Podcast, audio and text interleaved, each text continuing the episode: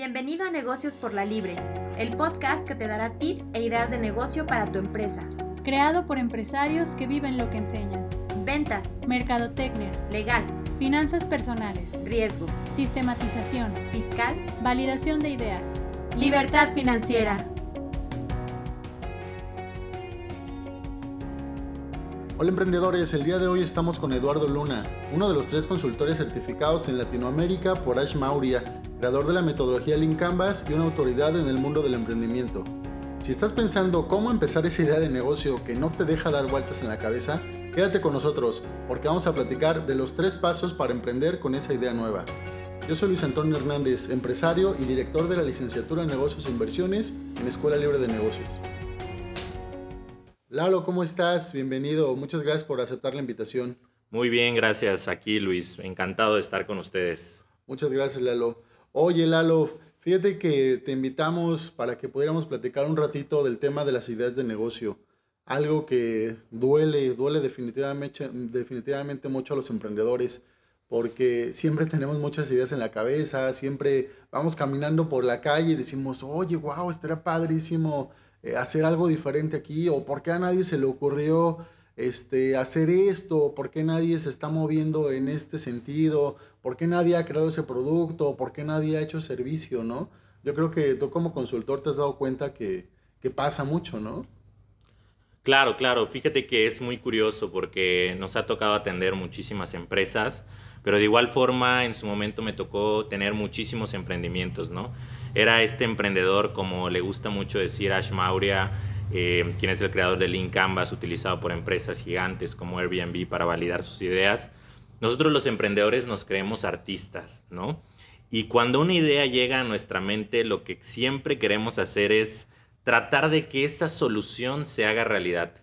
Y desde ahí es donde empieza el error. Nosotros la frase que nos encanta decir es, ama el problema, no la solución.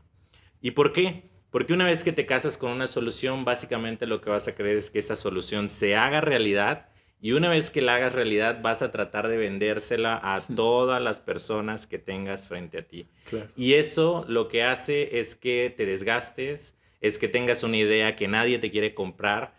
Y otra de las cosas que nos encanta decir es, la vida es muy corta para crear productos o servicios que nadie quiere.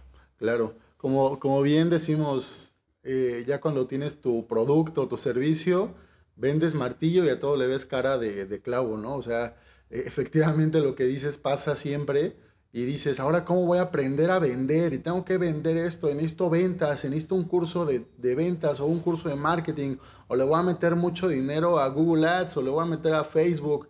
En realidad, si, si logramos entender lo que nos dices, Lalo, creo que, creo que podría ser mucho más fácil el camino del emprendimiento, ¿no? Claro, definitivamente. De hecho, el, problema es que como emprendedores creemos que nosotros tenemos que seguir nuestra intuición, lo que nos dice nuestro corazón.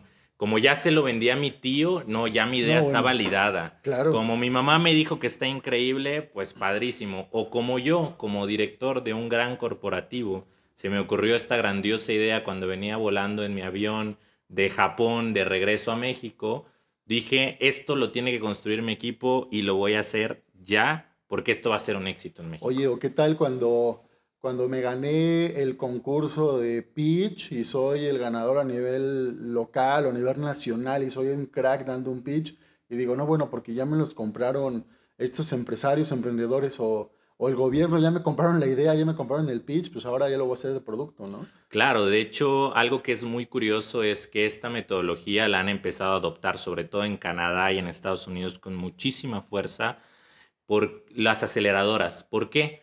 Porque antes le dábamos dinero a todo emprendedor que tuviera una idea y lo que decían era, bueno, si una idea pega, pues va a ser el siguiente Facebook, de ahí voy a recuperar los millones que debo haber desperdiciado y lo que sucede es que hoy en día los mismos ángeles, los mismos inversionistas están cansados de invertir en ideas que no tuvieron una correcta validación de un inicio. Y de hecho, me encantaría platicarte, Toño, porque nosotros lo hemos llegado a este punto de tres pasos, ¿no? Nosotros creemos que hay tres pasos cruciales. Si tú estás queriendo emprender una idea, escucha atentamente, porque esto, esto es lo que se tiene que hacer. Esto tiene un método, esto tiene una sistematización y no se trata nada más de intuición. Entonces, si gustas, vamos a empezar con el primero. Eh, el primero es escribir tu idea, ¿no? Creo que algo que nos sucede muchísimo a los emprendedores es que pasamos toda la noche diciendo por qué no he creado esta idea, me falta dinero, si tuviera un millón de dólares la podría lanzar mañana, pero la realidad es que ni siquiera la escribimos. Y cuando la escribimos no estamos hablando nunca de escribir un plan de negocios de 42 hojas, eso quedó en el pasado. Lo que necesitamos como emprendedores es tener un modelo, ¿no? Para eso hay una metodología que se llama Linear Canvas. Aquí donde está el podcast vas a encontrar una liga donde vas a poder descargar esto de lo que te estoy hablando. Pero cuando quieres escribir una idea tienes que escribir cuatro puntos muy importantes. Punto número uno, el segmento. Uno de los mayores errores que cometen las personas es no definir muy claro a quién le quiero vender. Uno de los errores que puedes llegar a cometer es decir, mis clientes son todas las personas adultas. Error. Claro. Hay personas adultas con diabetes, hay personas adultas con necesidades especiales, hay personas adultas millonarias, hay personas adultas que no tienen la misma capacidad de dinero. Entonces tienes que tener muy cuidado cuando elijas tu segmento. Claro. ¿Por qué? Porque tu segmento tiene que estar muy bien definido para que tu idea de negocio, pues digamos, tenga, tenga resultado.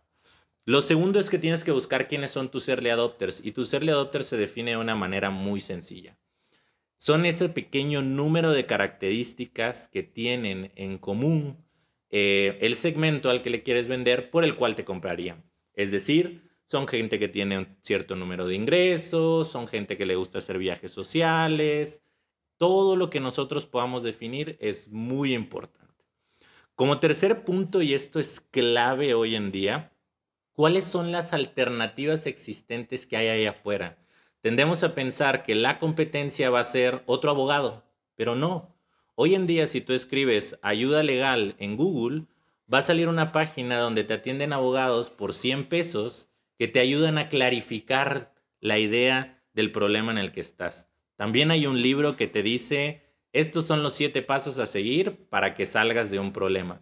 El problema es que tenemos tantas soluciones allá afuera que se nos olvida entender que la competencia no es otro abogado más, no es otra tienda que venda los mismos dulces que yo vendo, es todas las alternativas que tiene mi segmento para resolver el problema que yo quiero resolver. Eso, eso fíjate Lalo, perdóname que te interrumpa, se me hace padrísimo que, que lo empezamos a hablar ya desde ahora porque se van a dar cuenta durante, durante todos estos podcasts que van a empezar a cambiar muchas ideas en, en la cabeza eh, hay una cosa que, que, hemos platicado alguna vez de los jobs, el jobs to be done, ¿no?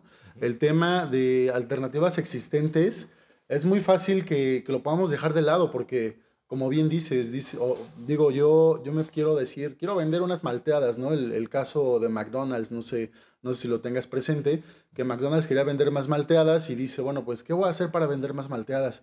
Lo primero que se nos ocurre es, voy a hacer mejores malteadas, más grandes malteadas o diferentes sabores y lo que vamos a hacer es preguntar a los que me consumen malteadas, cuando en realidad lo que deberíamos hacer no es nada más entender a la gente, sino entender qué trabajo quiere hacer la gente, ¿no? Lo que, eh, ahí el tema de McDonald's, lo que, lo que hicieron fue, ¿qué trabajo quiere hacer la gente? ¿Por qué la gente me compraba malteadas? Y resulta que la gente compraba más malteadas a las 6 de la mañana porque lo que querían era tener algo para ir a, al trabajo y poder desayunar y que les aguantara el desayuno hasta las 11, 12 del día que pueda almorzar y no llevar un plátano o no comer donas, que a lo mejor y, y es un tema más complicado de salud o el plátano donde tiro la basura o ya me dio hambre a las 8 de la mañana. Entonces, si entendemos que el trabajo que quiere realizar la gente es diferente a lo que la gente en realidad está muchas veces este, creyendo que, que hace, creo que estamos del otro lado, Lalo, ¿no? ¿Cómo, ¿Qué opinas? Exacto, de hecho, y a mí me encanta que hayas tocado el tema de McDonald's porque justo el último punto al que íbamos es, hay que tener en claro lo siguiente, tenemos que entender, como nos comenta Luis, qué es lo que la gente realmente quiere resolver. Para esto esta persona va a buscar estas soluciones existentes si ustedes han visto la película que se hizo hace poco con el tema de McDonald's o han investigado un poco, se darán cuenta cómo ellos también detectaron cómo podían mejorar todo el proceso de cocina para que una vez que la persona haya pedido algo, en ese momento te estaban entregando tu hamburguesa. Así es. ¿Por qué? Porque la gente quiere una malteada para tener un shot de energía, tener algo en su estómago y poder aguantar hasta la hora de la comida. La gente quiere su hamburguesa en 5 minutos porque en su área de trabajo solo le dan 30 minutos de comida. Entonces, cuando estés pensando una nueva idea de negocio, piensa en esas alternativas que hay de tu cliente y piensa qué problemas tienen esas alternativas y trata de mejorarlo.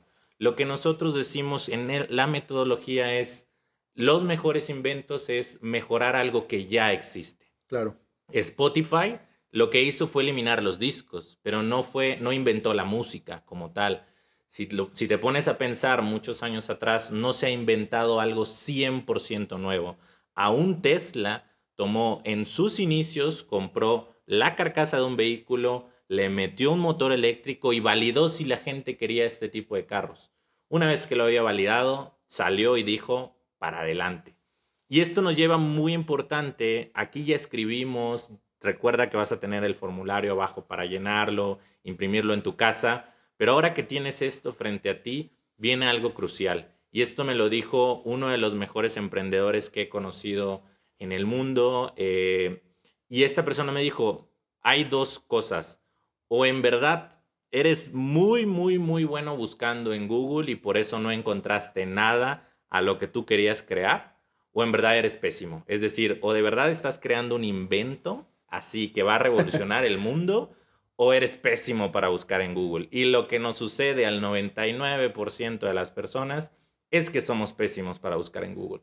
Esta idea que se nos está ocurriendo no quiere decir que no seamos buenos con ideas de negocio. Sin duda hay gente brillante allá afuera seguro alguno de los que nos está escuchando eh, lo es, pero piensa, alguien ya debe haber hecho algo similar, a lo mejor no exacto lo que tú quieres hacer, pero similar. Recuerda eso, y lo dijo hace un momento Luis, si tú te vuelves un martillo, a todo le vas a querer ver cara de clavo y pues como decimos, nunca vas a pensar que tu emprendimiento esté feo, ¿no? Porque pues tú eres el creador, eres un artista.